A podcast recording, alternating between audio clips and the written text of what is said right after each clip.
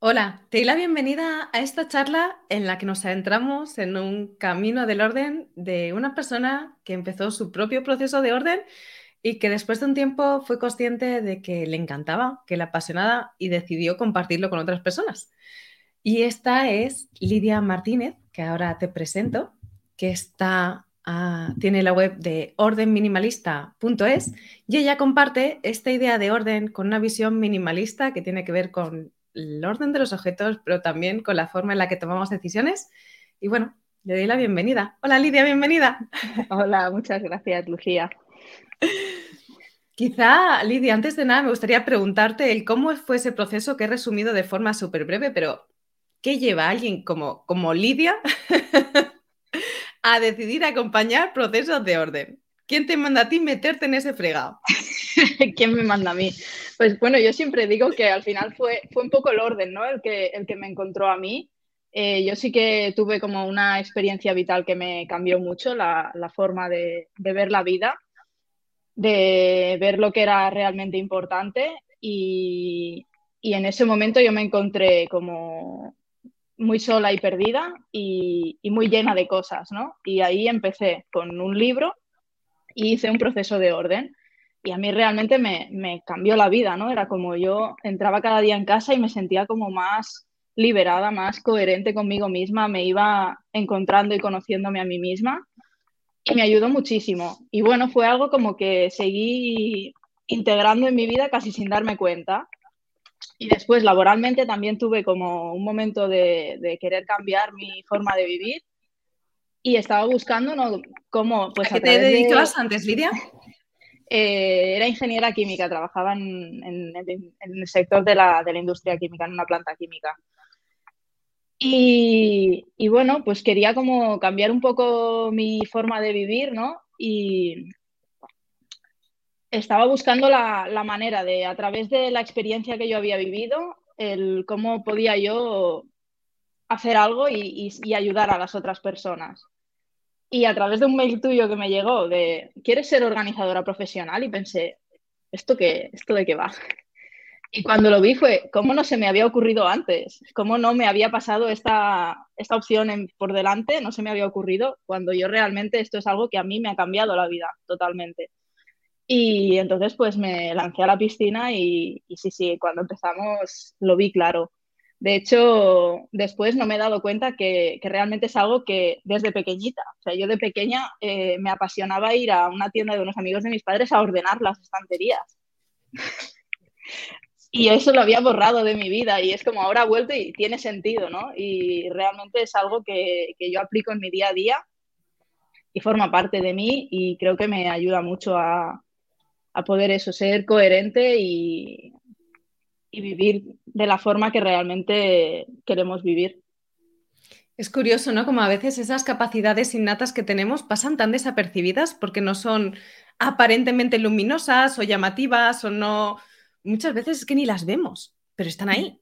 Quiero decir, tú ya desde pequeñita ya te, te gustaba ordenar, pero claro, eso desde fuera no parece que sea un don o una capacidad que destaca. Mira a mi hija, que le encanta ordenar los, las estanterías.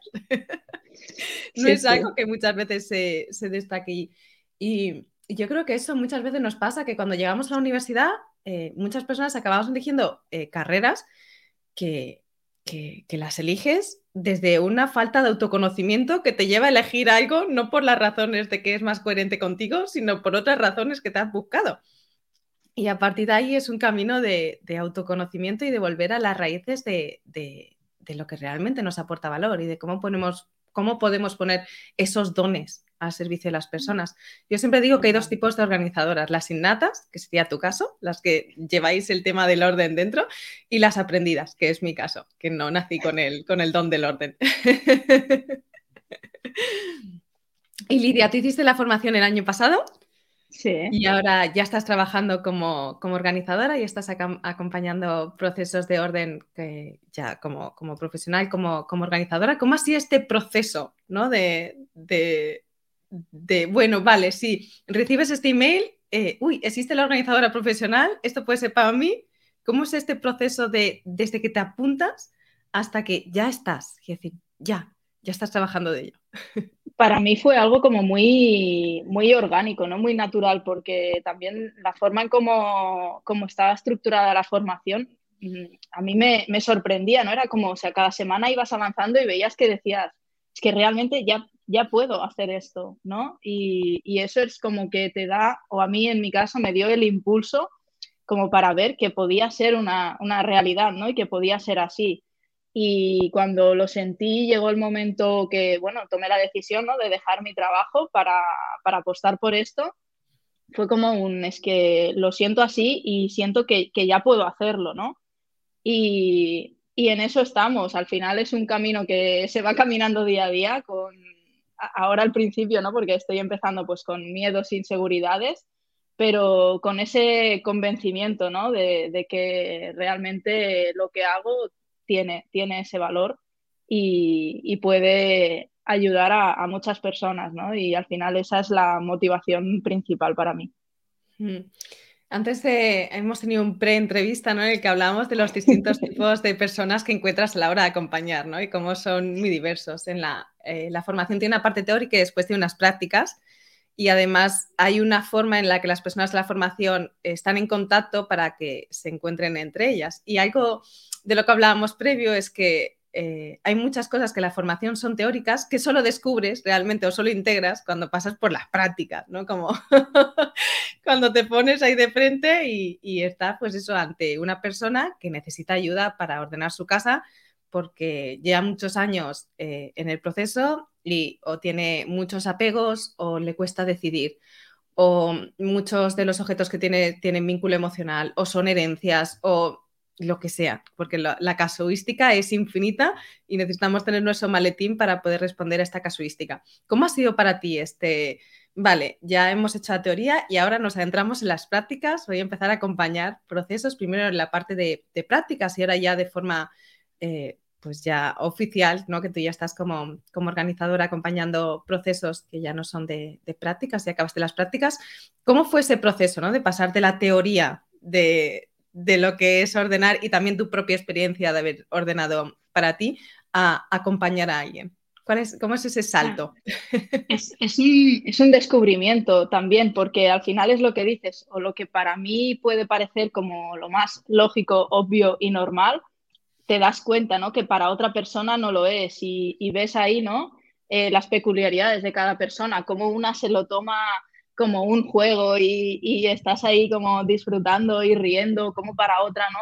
Siente esas resistencias o esos apegos y, le cuesta más. Y cuando vas viendo, ¿no? Vas avanzando en el proceso y ves esa evolución, ese, ese cambio que se va produciendo, esa magia, ¿no? Que tiene este proceso, es, maravilloso. Y, y cómo aprendo yo de cada persona con la que, con la que estoy trabajando, ¿no? Eso, a tener diferentes puntos de vista, a contemplar diferentes opciones y diferentes maneras de, ordenar, porque al final es algo único y personal, ¿no? Cada persona tiene su propio orden y, lo bonito es eso, es el acompañar a descubrirlo con, esa persona y aprender tú también de ello. Hmm. Hablabas de estos momentos mágicos ¿no? que vas descubriendo conforme vas acompañando a las personas y vas viendo la, evolución conforme su casa va evolucionando. ¿Nos puedes contar algunas de estas experiencias que a veces como son incluso cosas sencillas, ¿eh? no necesitamos como una gran transformación, sino lo que tú sientas como mágico? Bueno, cuando, cuando ves, ¿no? Que, porque normalmente desde fuera es como más fácil percibir las cosas en, los demás que verlas en, en uno mismo pero cuando ves, ¿no? Que esa persona como que se está justificando todo el rato, ¿no? Y está diciendo, no, es que, claro, pero esto, esto es útil y porque si en esta situación o en este caso concreto y lo voy a usar, ya, pero ¿cuánto tiempo llevas sin usarlo? Y, ¿no? y como ves esa resistencia y, y luego ves que es la propia persona la que ya se dice a ella misma, no, es que esto sí es útil, pero realmente yo ahora ya no lo utilizo y no tiene sentido para mí. Entonces, muchas gracias, pero lo voy a dejar ir. Y, ¿no? y, ves esos, esos cambios que la propia persona ya se pilla como en sus propias justificaciones. Eso es muy guay. Eso, a mí la verdad es que creo que es una de las cosas que más me gustan, ¿no? Porque al final yo creo que eh, la idea de este proceso es que cada, la persona que acompañamos se convierta en su propia gurú del orden. Quiere decir, nuestra presencia tiene una fecha de caducidad. No estamos ahí para cada año estar ahí cuando sea el cambio de, de temporada en el armario. No, no, estamos ahí para acompañarla y que ella se descubra. Es que mm. muchas veces nuestra función es esa. Y recuerdo que la formación, ¿no? Muchas veces en, la formación, en la parte teórica, está esa duda. ¿y, cómo hago? ¿Y cómo hago? Y yo siempre respondo lo mismo. Digo, es que la persona, es decir, tú no le estás diciendo algo que a la persona que ya no, ya no sepa. Ella sabe que esa tienda de campaña lleva quizás 20 años sin usarla y que está ahí con telaraña. Que si no le estás diciendo algo que esta persona no está sabiendo, simplemente estamos actuando como espejo de aquello que mm, por ahora no es capaz de ver. Y por eso también el proceso tiene un orden concreto, ¿no? Que facilita el ir integrando esto. No empezamos, eh, no, es un cambio radical en el que la persona se siente forzada a tomar decisiones para las que no está preparada. Para nada. Es un cambio gradual en el que poco a poco vas avanzando y de repente va habiendo cambios súper sutiles hasta un punto en el que la persona ya cuando va a hacer la pregunta, ya se está respondiendo, ¿no? Que es lo que tú decías. Esto, vale, ya lo sé, ¿no? Te miras y te dice, ya lo sé, ya sé lo que me vas a decir. Y cuando te dice, ¿no? Porque a mí a veces me, comparte cuando lo está haciendo por su cuenta, el, me planteo, ¿qué me diría Lidia en esta, ¿no? Y entonces ella misma ya de esa manera no se cuestiona más a ella misma como si fuese yo la que estuviese ahí. Y es, es guay. Sí, porque al final es, es, algo que, las personas eh, pueden hacer. Es decir, nuestro acompañamiento es simplemente un acompañamiento que facilita un proceso que, depende de ellas principalmente para que sea algo integrado. Y es, y es muy bonito porque ese es, el, es lo que decías antes, ¿no? Es ese encontrar el orden para la persona. No un orden de una plantilla que alguien ha creado y que tiene que servir para todo el mundo y para todas las casas, porque eso no funciona. Eso no dura, eso genera mucha rigidez y frustración. Pero en cambio, mm. cuando acompañas a la persona a que ella descubra ese orden suyo y tú mientras lo vas descubriendo con ella, wow, eso es muy bonito. Yo creo que, no sé si hay, no me imagino algo más satisfactorio que esto, realmente. Totalmente, sí, sí. Es, ya digo, es, es mágico porque es eso, y al final no todo lo que puedes aprender también de, las otras personas para, para ti misma, ¿no? Y para tu propia vida. ¿Qué has descubierto tú para ti misma? ¿Hay algo que puedas compartir? Eh, como quizá manías, ¿no? Que tengo yo o cosas que para mí eran muy obvias y que yo era como solo pensaba que solo se podían hacer de esa manera o que era la única manera que existía, ¿no? Y cuando te abres a descubrir con otras personas, ves que no, que, lo que para mí tiene todo el sentido del mundo, para otra persona no lo tiene, ¿no? Y, puede ser diferente. Entonces te, abre como un mundo de, posibilidades y a, eso, al final a poder entender, ¿no? También a, las otras personas, otras maneras de ser, de hacer, y, eso te sirve tanto para el orden como para cualquier aspecto, ¿no? de la vida es, muy, bonito. Mm, yo también creo que nos flexibiliza, ¿no? Que nos, que nos, nos, abre un poco la mente de cómo tienen que ser las cosas, ¿no? Que no somos conscientes muchas veces de todos los patrones de como yo lo hago así, en mi casa se hacía así, no sé qué, y entonces así, ¿no? Y, vemos el mundo así, y si no es así, ya lo estamos juzgando de forma consciente o inconsciente. A mí algo que me pasó es que cuando yo empecé con, con el proceso minimalista hace ya más de 10 años, madre mía. ha llovido un poquito. Yo recuerdo que cuando descubrí el armario cápsula, yo decía, ¿el armario cápsula para todo el mundo? ¿Todo el mundo el armario cápsula? Porque claro, a mí me había traído tantos beneficios. Era como, como alguien puede vivir sin un armario cápsula. Y de repente, cuando empecé con los acompañamientos, que las casas eran tan diversas, que las personas eran tan diversas, y decía, no, no, es que esto no es para todo el mundo. Claro. Esto es para mí, en general en toda mi ropa, porque mi volumen de cosas de ropa especialmente es muy reducido, pero hay personas para las que no servirá nunca y no sirve porque su forma de moverse y relacionarse con las prendas es distinta y hay personas que quizás lo enfocan en un área concreta. Yo acompaño a muchas personas a generar su armario cápsula del trabajo. Entonces tienen armario cápsula para el trabajo, pero después en su, en su día a día no. Entonces como que te va abriendo la mm. mente a más posibilidades de las que a priori eh, tú pudieras considerar. Porque lo que nos funciona a nosotras como orden y armonía no tiene por qué ser lo que funciona a otra persona como orden y armonía. Y en esto está el proceso, en encontrar lo que le sirve a la otra persona, lo que es armonía mm. para ella. Tal cual. Sí, sí. Al final es eso, ¿no? esa apertura de, mente. Mm. Sí, sí. Vamos a, te voy a preguntar algo práctico, Lidia. ¿Cómo organizas las sesiones? Ahora estás con, acompañando a una persona, ¿no? Y estáis haciendo eh, sesiones. Eh, ¿Cómo organizas las sesiones con ella? ¿Qué tipo de organización estás teniendo? Eh, ¿A qué te refieres? ¿Cómo, ¿Cómo, quedáis? Si tenéis unos días concretos en los que quedáis, si ah. quedáis con una periodicidad exacta siempre o vais cambiando. Nos estamos encontrando semanalmente, ahora quizá estamos espaciando un poco más y porque también pues lo que decíamos, ¿no? La persona quizá ya puede caminar un poco más sola, entonces también pues entre sesiones, como ella va trabajando por su cuenta, damos un poco más de espacio y de tiempo. Pero sí, hasta ahora ha sido semanalmente y muy como muy continuado el proceso, ¿no? Porque yo he estado muy presente, he estado acompañándola todo el tiempo, entonces ha sido un proceso puro y, ha sido pues una periodicidad semanal. Lo estamos haciendo online y muy bien. Y ahora es eso, ¿no? Se, nota como el, conforme va integrando el, proceso, pues podemos también como espaciar más las sesiones y va cambiando un poco la dinámica también.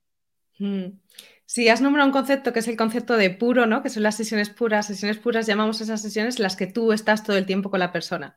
Hay, personas, ah, hablábamos también antes de, nuestra entrevista, hay personas eh, que son como muy autosuficientes y que tú llegas el primer día, hacéis la primera parte de la primera etapa y después ya casi que pueden continuar en soledad, pero con algunas indicaciones.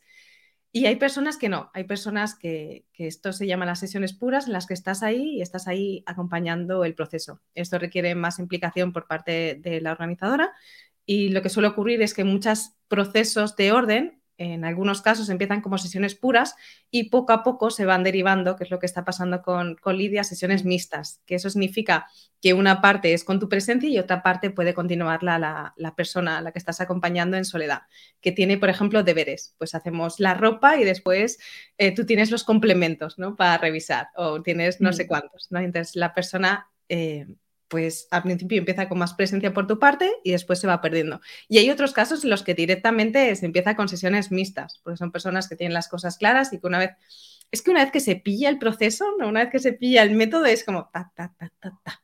Es sencillo. Sí, sí, sí y al final luego como ya casi sin darte cuenta lo, vas aplicando ¿no? en, tu día a día y en, todo lo que haces y en la forma en cómo te relacionas con la casa o con los objetos o, incluso con tu vida. Sí, sí, o con la agenda, ¿no? A mí al principio de, de, todo este proceso, ¿no? Ya hace bastantes años, y yo, a mí mi gran sorpresa fue que lo mismo que me estaba cuestionando con, con objetos eh, cotidianos, de repente me descubrí cuestionándomelo con aspectos vinculados a mi tiempo, ¿no? Como, mi agenda o decisiones cuando me invitaban a algo. ¿De verdad? ¿Quiero decir que sea esto? ¿O es una tienda de mm. campaña que lleva ahí 20 años? 20 años. Total, sí, sí. Mm, ¿En tu caso has visto algún cambio a nivel de, bueno, ya has contado algunos cambios a nivel de vida, Lidia, y a nivel interno? ¿Has notado algún cambio a nivel interno en ti? Totalmente. Eh, para mí ahora es como el, buscar esa coherencia, ¿no? Ese, sentido, el cuestionarme realmente si tiene sentido para mí y ser coherente con, ello y consecuente, ¿no? Y, al final asumir la responsabilidad de las decisiones como lo que comentabas tú ahora, ¿no? De realmente quiero pasar tiempo con esta persona o no. Y al final es algo que también lo he integrado en, mi vida y me ha traído como esta armonía en mi vida también, ¿no? Al final está claro que la casa es un espacio muy importante, pero que sentirnos en casa es sentirnos bien con, nosotros mismos y tener como esta paz interior y esta armonía. Sí. Y eso me lo ha traído también. Mm. Sí, yo, yo he sido consciente que incluso ha cambiado, hace poco eh, subió un vídeo ¿no? sobre los regalos de, cumpleaños y estaba leyendo esta mañana, había unas preguntas y cuando tú vas a un cumpleaños en el que te obligan a regalar algo, y digo, es que no voy a cumpleaños de que me obligan a regalar algo. no sé, es como, es que eso no está en mi vida ahora mismo. Exacto porque no, tiene sentido. Entonces Pero tampoco es que haya sido una decisión consciente, sino que de forma armónica, eh, cuando empiezas a cuestionarte y empiezas a tomar decisiones a, nivel de casa, es que la casa es una excusa, porque empiezas a plantearte aspectos a otros niveles y, de repente eh, tu alrededor de forma orgánica se va moviendo y se va ajustando. Y es como que todo entra en armonía. Y, y en, justamente en ese vídeo también decía, digo, es que yo no soy un bicho verde en mi, entorno. Yo, yo, no, yo no soy rara en mi entorno. Es, común esta forma de moverse. Es, lo natural, esta forma hmm. de, de, movernos. Al final yo creo que aquí, está, aquí reside el potencial de la casa. No tanto en las cuatro paredes que habitamos, que también, porque estar en armonía en casa es muy importante, sino sobre todo en, la armonía a nivel interna, que, que eso se traslada afuera. El estar bien en tu propia piel. El, no sentir que tienes que ser otra persona para encajar en determinado grupo o, no sé, me suena como muy ajeno. Mm. Mm. Sí, sí, yo, mi, última revelación así ha sido, estuve en, noviembre, eh, estuve un mes en, Manchester viviendo y compartiendo con una amiga y estuve allí, hasta al final también haciendo mi trabajo y viviendo allí, porque a mí lo que me gustaría es poder llegar a ser nómada digital y el vivir esta experiencia me ha hecho darme cuenta de eso, ¿no? De que en cualquier sitio, aunque no sea mi casa, me puedo sentir en casa porque no es tanto el espacio. Y también me ha traído el, el cambios en mi vida y el tomar la decisión de, de mudarme, ¿no? Y dejar también ¿no? como ese desapego que yo tenía con mi piso, con mis cosas y con mi mueble, porque quizá no tiene sentido tenerlo si quiero caminar hacia una vida en la que me pueda ir moviendo por diferentes sitios, ¿no? Y eso me ha hecho pues el, moverme ahora a un espacio más pequeño que económicamente es más coherente con mi situación actual y, que me permite el tener esta libertad de poder irme a viajar, que es lo que tiene sentido para mí ahora. Mm, sí, sí, sí, al final es, es, identificar las prioridades, es ponerlas por delante y es, yo creo que armoniza mucho ¿no? lo, que, lo que sentimos con lo que vivimos deja de haber este escalón entre una, una como si fueran dos espacios mm. eh, divididos por una frontera y esa frontera se va diluyendo. Y esto lleva decisiones en la vida. Has, hecho incluso un movimiento de casa porque lo coherente para ti es empezar a moverte y vivir esta vida nómada o, o seminómada y, y qué bueno poder verlo y poder dar los pasos en ese sentido. Sí, sí, y como eso, ¿no? Que, eh, me sentía bien y a gusto en un piso de tres habitaciones en el que estaba antes, que era todo para mí sola, y, y cómo me siento igual también, no tengo la misma sensación de armonía estando ahora en un único espacio, compartiendo vivienda y con una situación totalmente diferente, ¿no? Pero al final sigo teniendo lo que es coherente para mí, lo que me aporta felicidad y, y que tiene más sentido en el momento con los cambios que yo quiero hacer en mi vida. Es la coherencia, es la coherencia interna la que nos hace estar bien independientemente de las características del espacio en el que nos encontremos. Y esa coherencia se transmite. Esa, yo creo que es una de las claves más importantes para poder acompañar procesos de orden esto no lo nombramos, bueno, hay una parte en la que sí que se habla, ¿no? Por ejemplo, la formación solo puedes haber participado si tú has, hecho un propio proceso, si tú lo has vivido, si no, no tiene ningún sentido, no puedes participar, estás vetada, no puedes. y es por eso mismo, porque si no, nuestro discurso se queda vacío. Si no hay coherencia en nosotras, es que por mucho que aprendamos o por mucho que nos estudiemos al dedillo lo que tenemos que decir o las frases o las preguntas que tienes que hacer a la persona a la que acompañas, pero si no hay coherencia en ti, es, es, es que eso no, se, no se puede transmitir algo que no se vive. Y el orden tiene mucho que ver con la coherencia. Por eso es diferente para cada persona y para cada persona en cada etapa de su vida.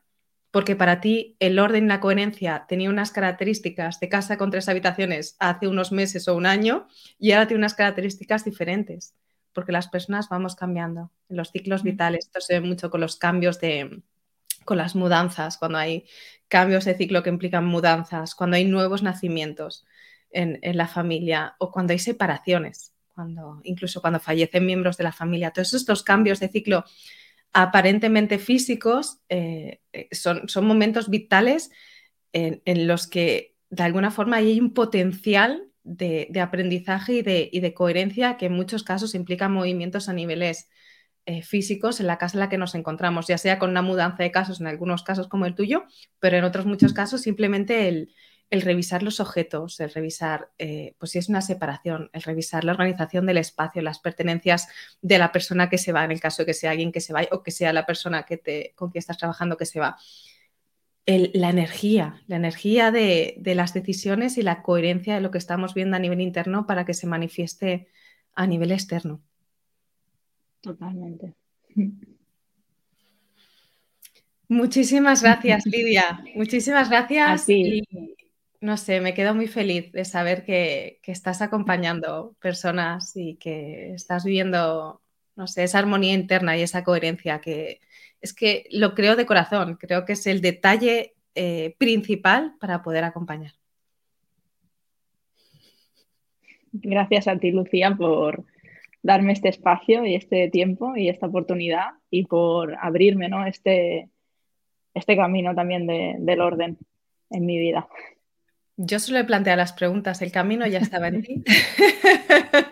Os recuerdo la web de Lidia, ordenminimalista.es, ahí dentro la podéis encontrar.